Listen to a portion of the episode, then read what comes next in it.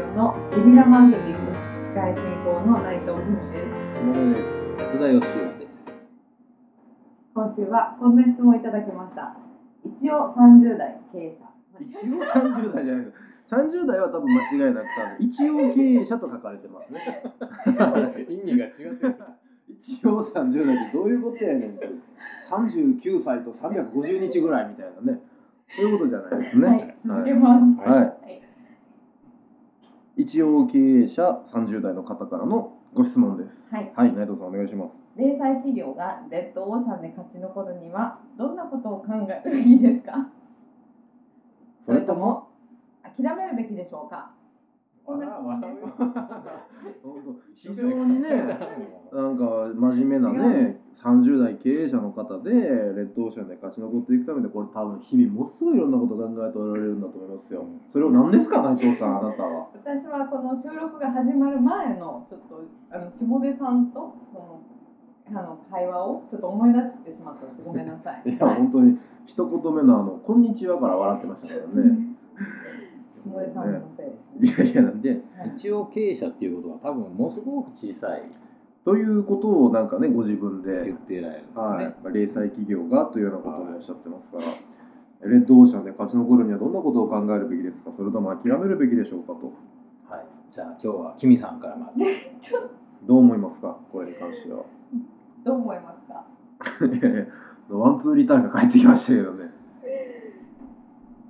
安田さんどう思いますか。レッドオーシャンで生き残るには、うん、そもそもレッドオーシャンで生き残ろうと思わなきゃいいと僕は思いますけどね。それはつまりこうそれとも諦めるべきでしょうかというところに、うん、そうだねって感じですか。うんまあそうなんですけど、レッドオーシャンで勝ち続けることを諦めるということじゃなくてですね、あのそもそも小さい会社でレッドオーシャンにいるっていうのは僕錯覚なんじゃないかという気がほう、どういうことですか。するんですよね。すごい難しいと思うんですよ、小さい会社でレッドオーシャンに居続けるっていうのは。なんかちょっとだって変わったことしたらブルーオーシャンになっちゃうんで、つまりそのレッドオーシャンっていうその海から出ないようにかなり気をつけてないと気づいたらブラブルーオーシャンに出ちゃってるよみたいなえー、僕そんな感じがしますけどねそれは安田さんが変わってるからじゃないいやいやいやいやそんなことないですよあ本当ですか。例えばだからあの、えー喫茶店ねを全国で100店舗やってるとか、はいなんかパン屋さんをなんか100店舗展開しているとかっていたらそれはまさにあの本当レッドオーシャンでどうやって差別化するのっていうのがすごい難しいと思うんですよね。はでも町のちっちゃいなんか1人とか2人でやってるパン屋さんとかですよなんか夫婦でやってる喫茶店とかなんかちょっとこう旅行行った帰りにそこの置き土産買って並べただけでもうブルーオーシャンじゃないですかい。そそうなんですか。いや僕はそう思いますけどね個性が出ちゃうじゃないですかだってほうほうつまり他の喫茶店と見分けつかないそのそこの特別感が出せないわけないですよチェーン展開なんかすると。はあはあはあは同じ店をたくさん作っていくわけなんでそれと同じように世の中に1人2人でやってる店とかチェーン展開の店とかたくさんあるとするじゃないですかそこに紛れて目立たないようにしないといかんわけですよあレッドオーシャンにいようと思えば言おうと思ったらはあはあはあどれだけ難しいですよこんなものはえー、と念のため確認しますけど、はレッドオーシャンとブルーオーシャンの定義を教えていただいていいですか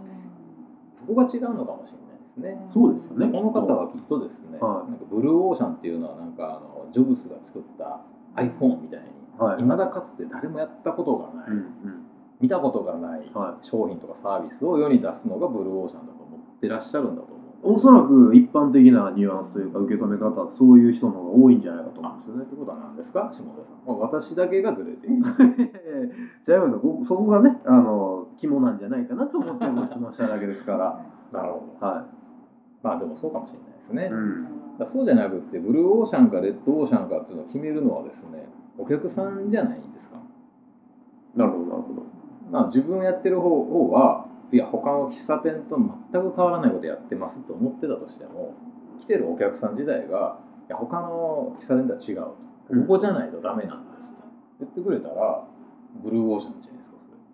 つまり競争がないっていうことでしそょ、うですねえああなるほどなるほどそれはもうだからえー何かしら技術革新であるとかそういうことではなくて競そこに競争があるのかないのかがレッドかブルーかであの僕はあの本読んでないんですけど 実は、あはいだけど戦略のねええでも多分レッドオーシャンっていうのはその値引き合戦とか競争の試合であの血の海になってるのをレッドオーシャンというんじゃなかろうかはいはいはい、だからその競争からちょっと離れて全然違ううんマーケットなり、そうですね全然違う売り方なり、はいすることがブルーオーシャンなのかなと思ってたんでそうですねだすか出らるでこしょうまあコンペティターの多いマーケットなのかまだ競合がいないマーケットなのかということですそようねですよね、はだからそのじゃあパン屋をやったらパン屋って世の中にたくさんあるんでイコールレッドオーシャンだったら全然そんなことないと思うんですよねい、ほうなるほど別に全然その値引きなんかしなくても、はい行列のできるパン屋さんとかラーメン屋さんとか喫茶店とか何ぼでもあるわけじゃないですか、はいはいはいだからそれはあの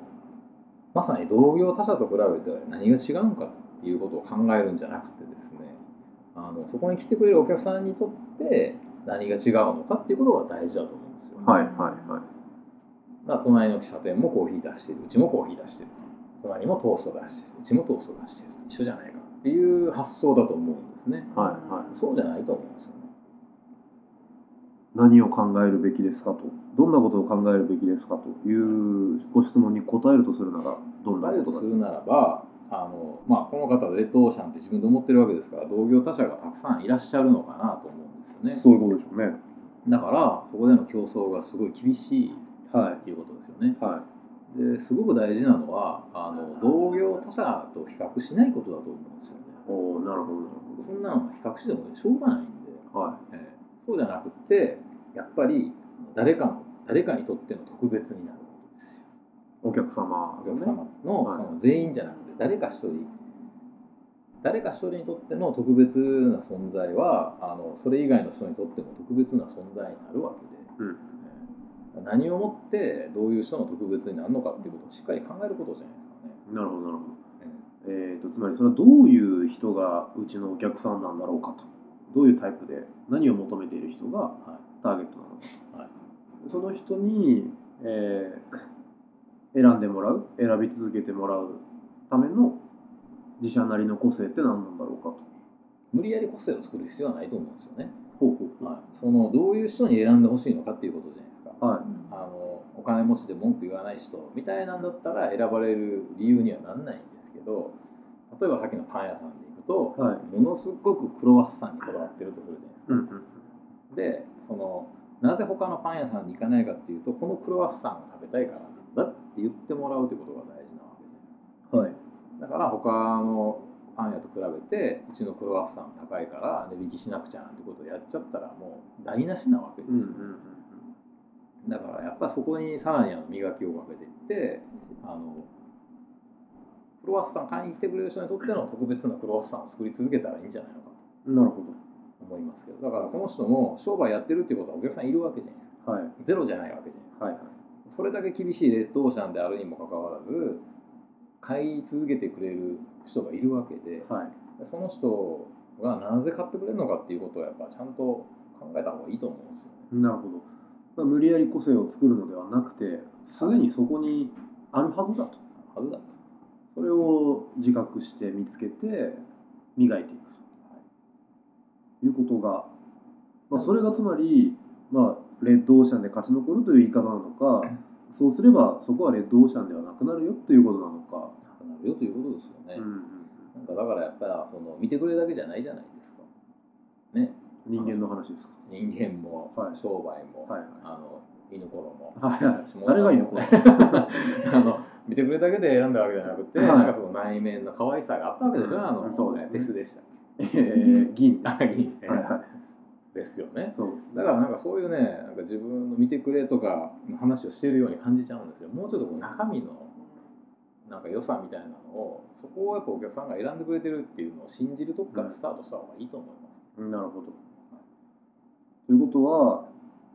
今来てくれている選んでくれてるお客さんは、はなぜ自社を